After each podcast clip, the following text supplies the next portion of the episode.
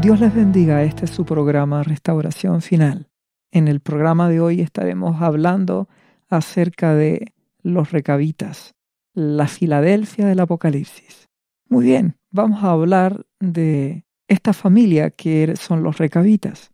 Y nos vamos a ir a la palabra de Dios en Jeremías capítulo 35.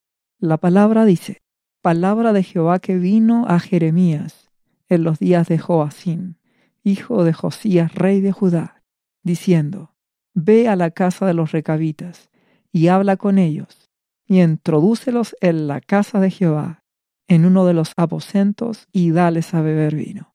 Muy bien, Dios está mandando al profeta Jeremías a que vaya a la casa de los recabitas. Los recabitas eran una familia. Se denominan hijos de Jonadab, que a la vez es hijo de Recab. De ahí vienen los de recabitas. ¿Y cuál era el contexto de lo que estamos leyendo? Recuerden que la palabra de Dios es una rueda que se repite una y otra vez. En ese tiempo, el pueblo de Israel, que representa a la iglesia de Dios, la iglesia de Jesucristo, se había corrompido. Dios había usado a su profeta Jeremías para alertar al pueblo a que se arrepintiera, a que buscara a Dios. Sin embargo, el pueblo no buscaba, no se interesaba, no rendía su corazón, no le daba el corazón a Dios. Entonces, no le quedó más opción a mi Dios que permitir que fueran afligidos. Y esto significa que fueran entregados en manos de, de Babilonia el destructor, un pueblo opresor que los iba a tomar cautivos. Es decir, no había más opción. Dios tuvo que dejar que el afligidor actuara en sus vidas para que en medio de la aflicción el pueblo se volviera nuevamente y se arrepintiera de sus pecados y pudieran salvar sus almas y no irse al infierno. Entonces, ese es el escenario. Y Dios le pide al profeta Jeremías la boca de Dios en ese momento. Es decir, nuestro amado Jesús hablaba porque Él es la palabra, Él es el verbo. Entonces hablaba mi Jesús y Dios le dice, lleva a esta familia que se llama, se hacen llamar los recabitas, introdúcelos en la casa de Jehová, en el templo, en uno de los aposentos, y dales a beber vino.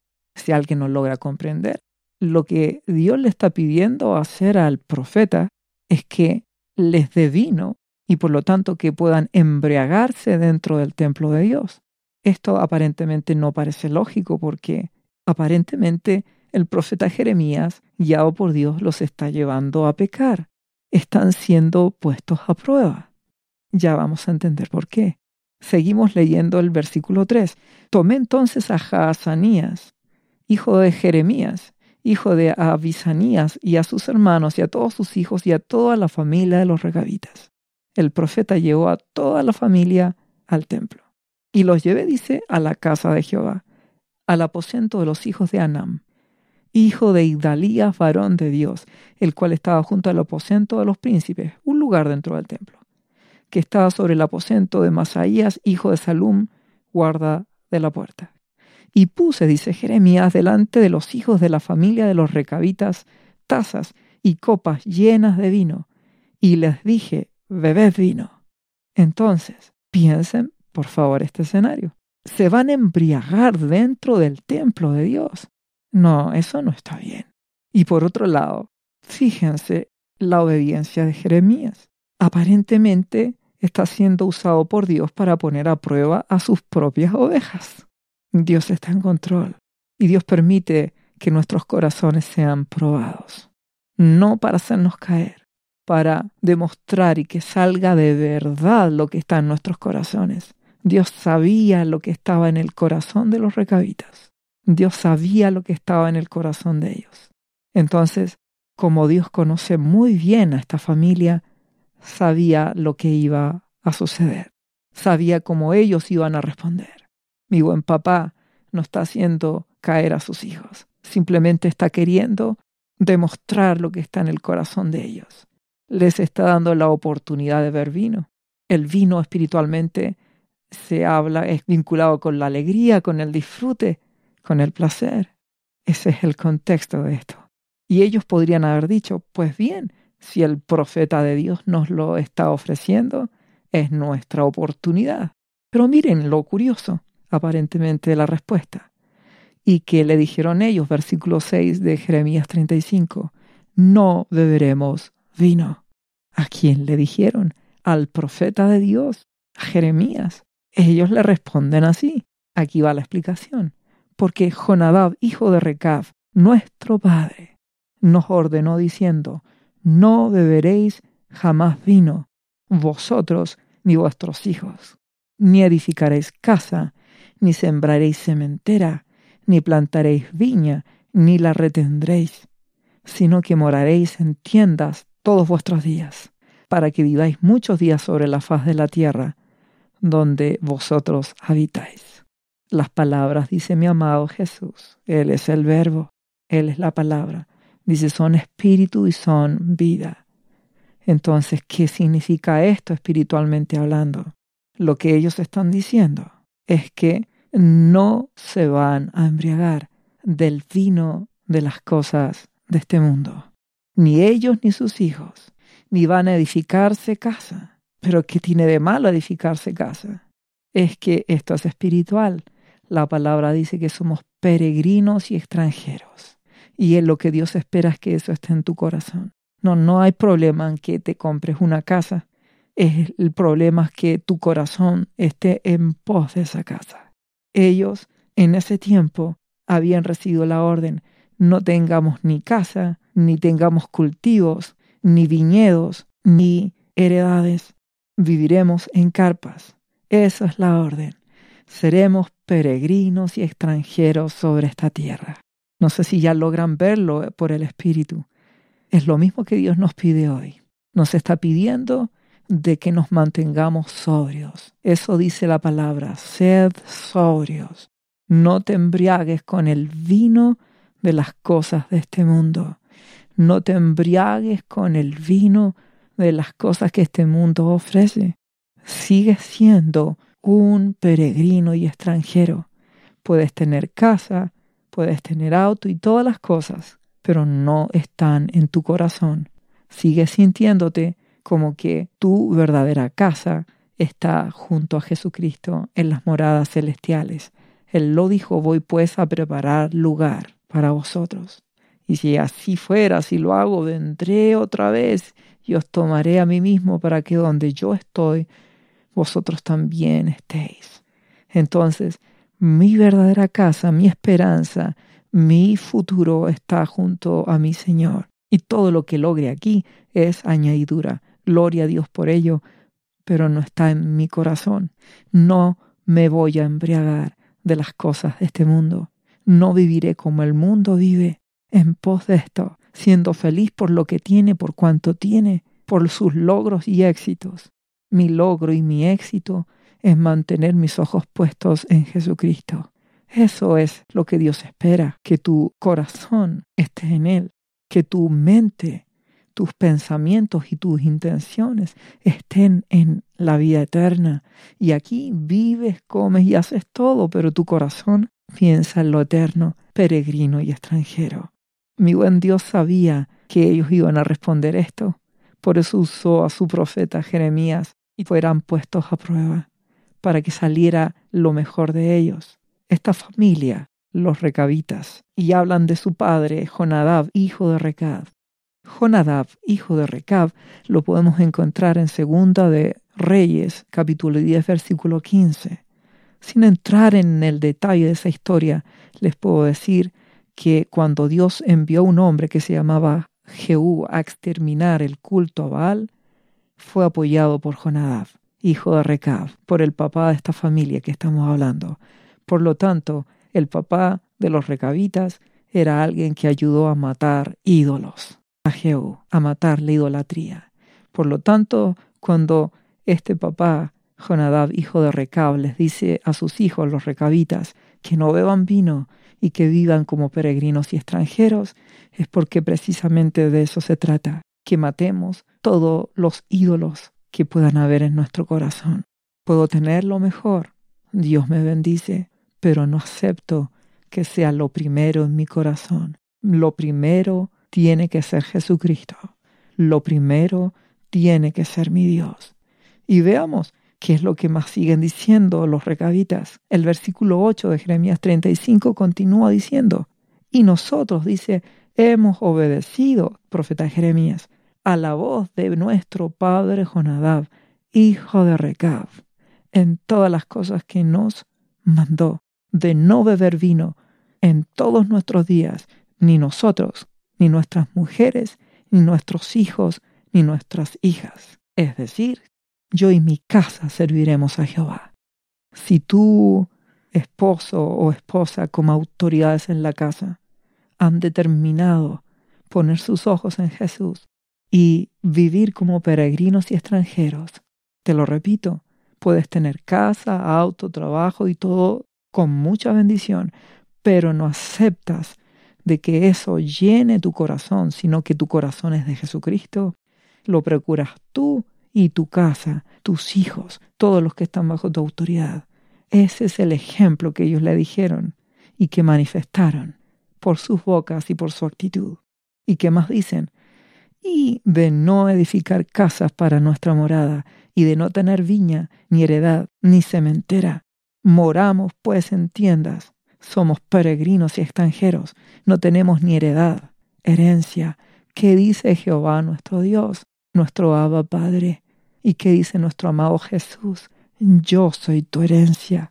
Yo, dice nuestro Abba Padre, soy tu heredad. Eso es lo que Dios le prometió a la tribu de Leví, los que estaban llamados a ser sacerdotes. Esa tribu de Leví, recuérdalo, en el Nuevo Testamento representa a la iglesia de Jesús. Somos un pueblo de sacerdotes. Nuestra herencia se llama Jesucristo. Él es mi premio. Él es mi corona y mi gloria, y la tuya también. Y lo que está acá es solamente añadidura. Mi premio será la eternidad junto a Jesucristo y junto a mi Abba Padre y con el amado Espíritu Santo, que no nos abandonará jamás, que está en nuestras vidas. Somos su templo y estaremos como una familia para siempre. Ese es nuestro futuro y nuestra herencia está en la nueva Jerusalén que va a descender del cielo. Estaremos con Jesús y todo lo que está aquí en esta tierra es transitorio, es temporal, es una bendición de nuestro Dios, es añadidura. que terminan diciendo ellos?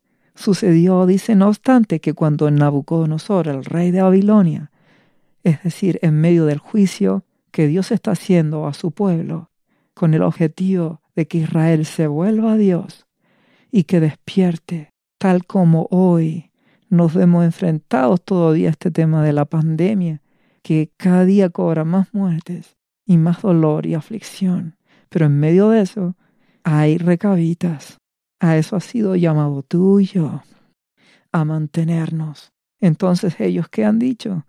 Cuando el rey de Babilonia subió a la tierra, dijimos, bueno, ocultémonos en Jerusalén, estemos aquí mientras la presencia del ejército de los caldeos y del ejército de Siria está actuando y en Jerusalén nos quedamos. Por lo tanto, en medio de todo esto que ocurre, si te humillas ante Dios y si lo buscas y si te consagras, mi Dios estará contigo. Él es nuestro protector. Él nos guarda. Eso es lo que Dios busca. Si se humillare mi pueblo, sobre el cual mi nombre es invocado, y oraren y buscaren mi rostro y se arrepintieren y se consagrasen y, y me amasen. Es lo que Dios busca es que le des tu corazón. No es tarde. Son oportunidades que Dios nos da para serle fieles. En medio de una generación, dice la palabra, perversa, amadora de sí mismo, que no le interesa el prójimo y menos va a poder amar a Dios. No les interesa a este mundo.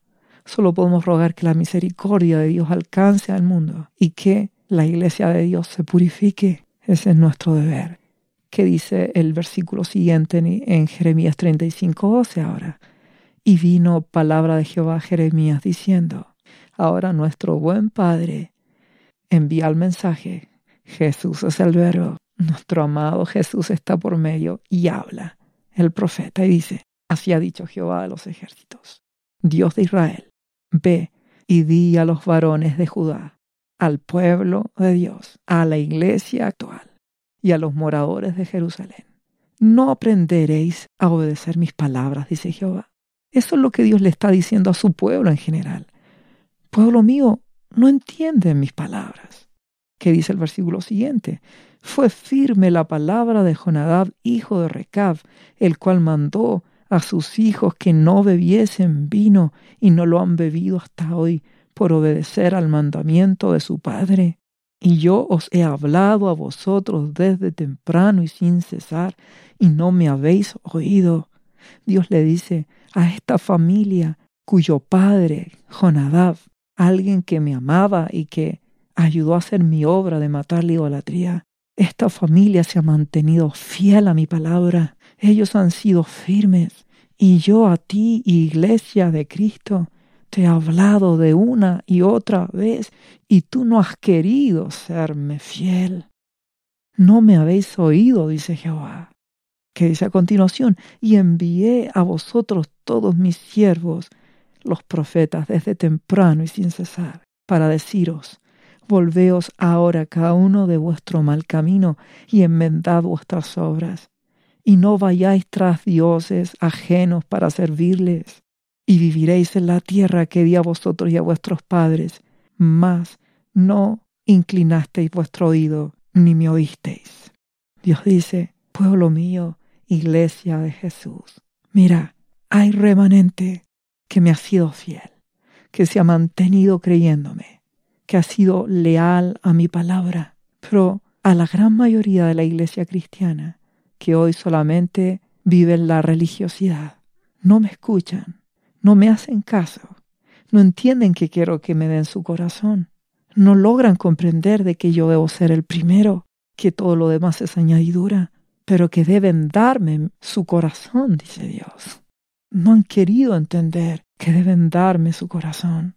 Ciertamente, dice a continuación, los hijos de Jonadab, hijos de Recab, tuvieron por firme el mandamiento que les dio su padre, pero este pueblo no me ha obedecido. Pues bien, vemos la diferencia entre un remanente y entre el pueblo en general. Ya sabemos que Dios es un Dios de remanentes. La palabra así lo dice. Lo habla en Romanos. Solo un remanente será salvo. Solo un grupo, una manada pequeña, es la que va a querer buscar a Dios. A eso Dios te llamó. Por eso estás escuchando este programa.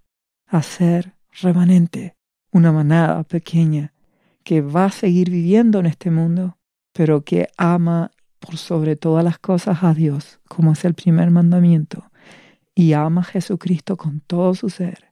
Le ha dado el corazón, Jesús es su heredad, y vive en esta tierra teniendo y disfrutando de las bendiciones de Dios, pero dándole su corazón a Dios.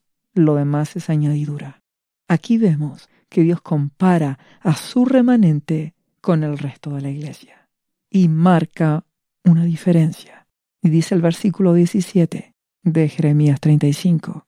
Por tanto, así ha dicho Jehová Dios de los ejércitos, Dios de Israel, he aquí, yo traeré sobre Judá y sobre los moradores de Jerusalén todo el mal que contra ellos he hablado, porque les hablé y no oyeron, los llamé y no han respondido. Dios dice, si no te humillas, si no te arrepientes, entonces todas estas cosas que temes, todo esto que el mundo hoy teme, como es una pandemia, como es la muerte, como son tantas cosas malas, como van a ser terremotos, guerras y tantas cosas que vendrán. Por cuanto no te arrepentiste, dice Dios, entonces te pasará la cuenta. Serás como el mundo. ¿Por qué? Porque no estás bajo cobertura. No estás bajo cobertura. Dios ha prometido guardar a los suyos. ¿Quiénes son los suyos? Aquellos que son su remanente, aquellos que se rinden ante Jesucristo le aman y le buscan con todo su ser. Y de ahí es que nos vamos a Apocalipsis capítulo 3, cuando mi Jesús le habla la boca de Dios, mi amado Jesús, a Filadelfia, a la iglesia remanente fiel. Y le dice en el capítulo 3, aunque tienes poca fuerza, has guardado mi palabra y no has negado mi nombre. Aun cuando tienes poca fuerza, no importa que no tengas grandes dones, pero aun cuando tuvieras poco poder, lo que va a marcar la diferencia es que guardes su palabra. Eso significa lealtad. Eso significa obediencia a Dios. Lo que marca la diferencia, aun cuando tengas poca fuerza, aun cuando seas también una iglesia pequeña. No, no importa que no tengas una iglesia gigantesca, ni grandes programas evangelísticos, ni grandes capacidades técnicas, ni canales de televisión, ni radio, ni nada. Si lo tienes, gloria a Dios, úsalo para tu Señor. Pero lo que va a marcar la diferencia no es tener grandes capacidades técnicas, ni de dinero, ni de recursos, ni que seas grande iglesia, una gran iglesia, ni que tampoco tengas una gran unción. Lo que marca la diferencia es tu corazón, es obediencia a Dios, obediencia. Por eso que en el día final dice mi amado Jesús, muchos le dirán, pero Señor, en tu nombre hicimos milagros, sanamos enfermos, echamos demonios. Y mi buen Jesús dijo, no los conozco. Ese era el problema. Relación, conocimiento profundo, estar con mi Jesús. Que mi Dios sea el primero en tu vida.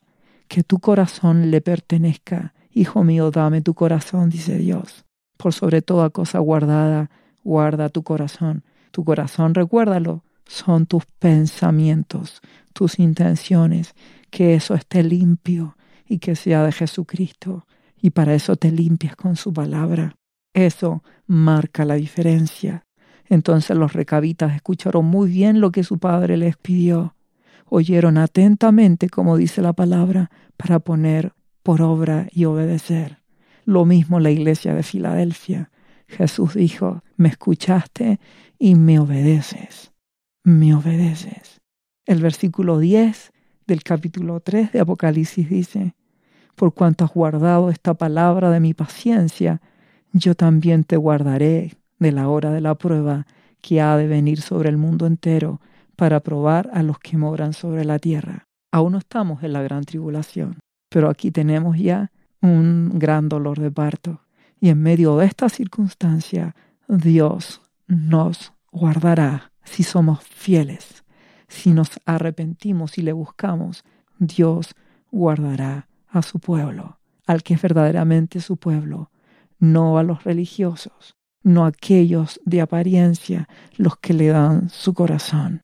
Hay algo muy interesante, este mismo versículo que les acabo de leer, en otra versión de la Biblia dice, todos en el mundo tendrán dificultades y sufrimientos, pero a ti te protegeré, porque tú me obedeciste cuando te ordené que no dejaras de confiar en mí. No dejes de confiar en Dios. No dejes, Él te lo ordena.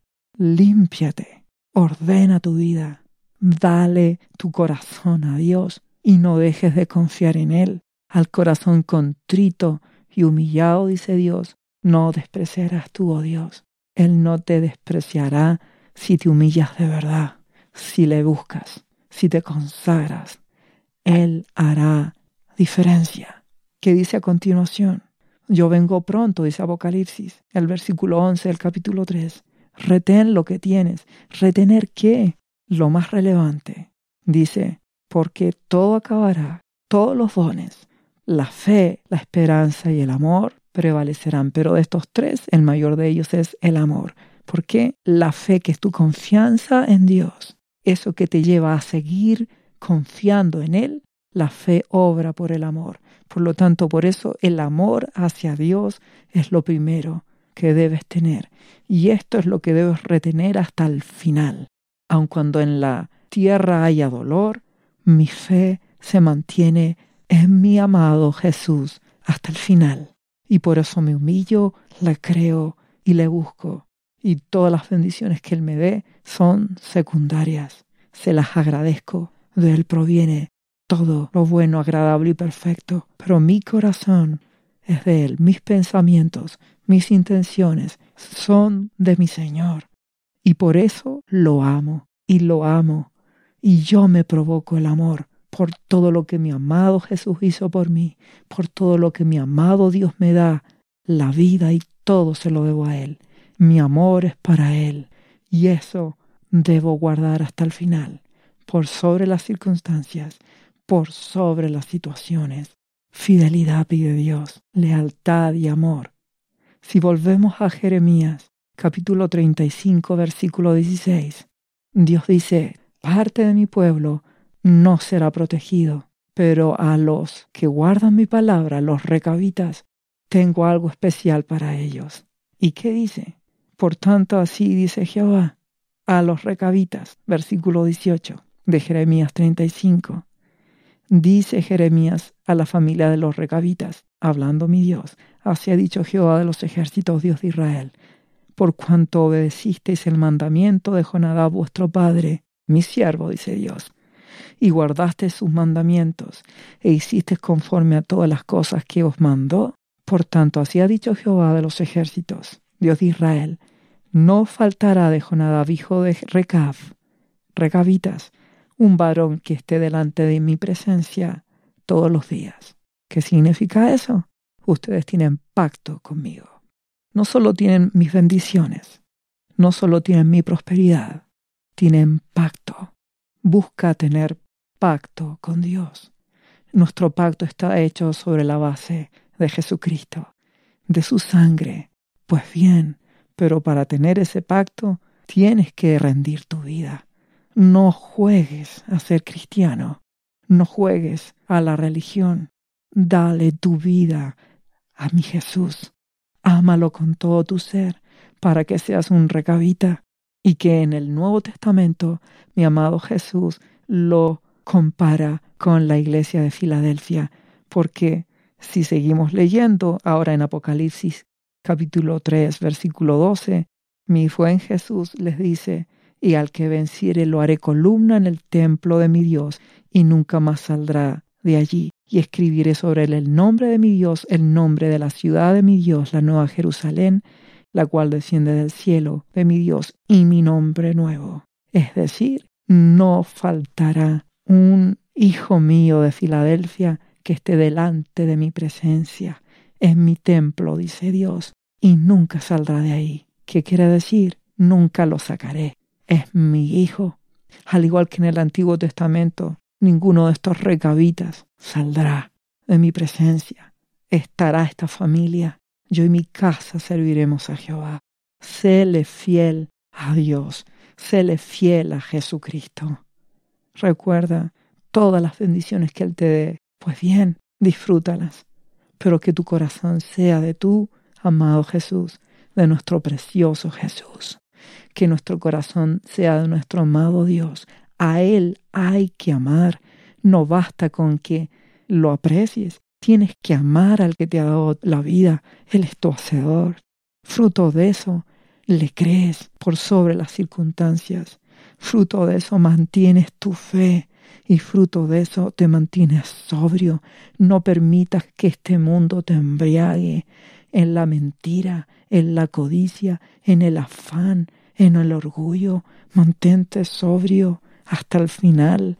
No pongas tu corazón en las herencias de este mundo, no pongas tu corazón en las cosas que este mundo te ofrece. Pon tu mente en lo eterno, vive como un peregrino y un extranjero, buscando a Dios, humillándote cada día ante Él y consagrándote, porque en este tiempo, cuando mi Dios permite que la Babilonia actúe, Él protegerá a los suyos, a su remanente, y a los que Dios no proteja, es porque a través de estas circunstancias que pasen, Dios va a permitir que toda esa iglesia que estaba representada en el Antiguo Testamento por el pueblo de Israel, es la oportunidad para que en medio de la aflicción se humillen y le busquen. No tenemos por qué esperar que el afligidor actúe. No es necesario que una pandemia nos destruya para buscar a Dios. No es necesario que el dolor actúe para que empecemos a despertar, orar y buscar a Dios. Recuérdalo, Dios conoce lo que está en nuestras vidas. Él conoce verdaderamente a los que son suyos y Dios conoce cuando hay hipocresía en nuestras vidas. Si ya la hay, aborrece toda hipocresía, saca la basura, límpiate, mi amigo y hermano en Cristo. Es tiempo de que busquemos a Dios, es tiempo de que le obedezcamos, es tiempo de ordenar nuestras vidas y que Él sea el primero, para que seas un recabita, para que seas uno de la iglesia de Filadelfia, y que mi buen Jesús te diga, por cuanto guardas mi palabra, por cuanto obedeces mi palabra, eres peregrino y extranjero, me amas con todo tu ser, te humillas y te mantienes sobrio, yo te guardaré, mi hijo, en la hora de la dificultad y de la prueba. Dios es fiel. Piensa, la angustia y dificultad que vivimos, y esto todavía no es la gran tribulación. Si esperas madurar y que mi Dios te lleve a las moradas celestiales, que mi amado Jesús te tome para sí mismo, te arrebate y que salgas de este mundo antes de que las cosas empeoren, séle fiel. Este es el tiempo. Este es el tiempo de que la iglesia se prepare. No pierdas la oportunidad para que cuando sea el tiempo en que aún vengan cosas peores, Jesús te lleve, sea el arrebatamiento de aquellas primicias preparadas para Jesús y estemos con Él. Y gran parte del pueblo cristiano que no estaba limpio ni puro tendrá que ser purificado. Pero Dios quiere que tú seas remanente y que yo también lo sea. Esfuérzate por ello y verás la gloria de Dios. Pues bien, que Dios te bendiga grandemente, mantente firme, dale tu vida a Dios, búscalo con todo tu ser. Dios te bendiga en el nombre de Jesús.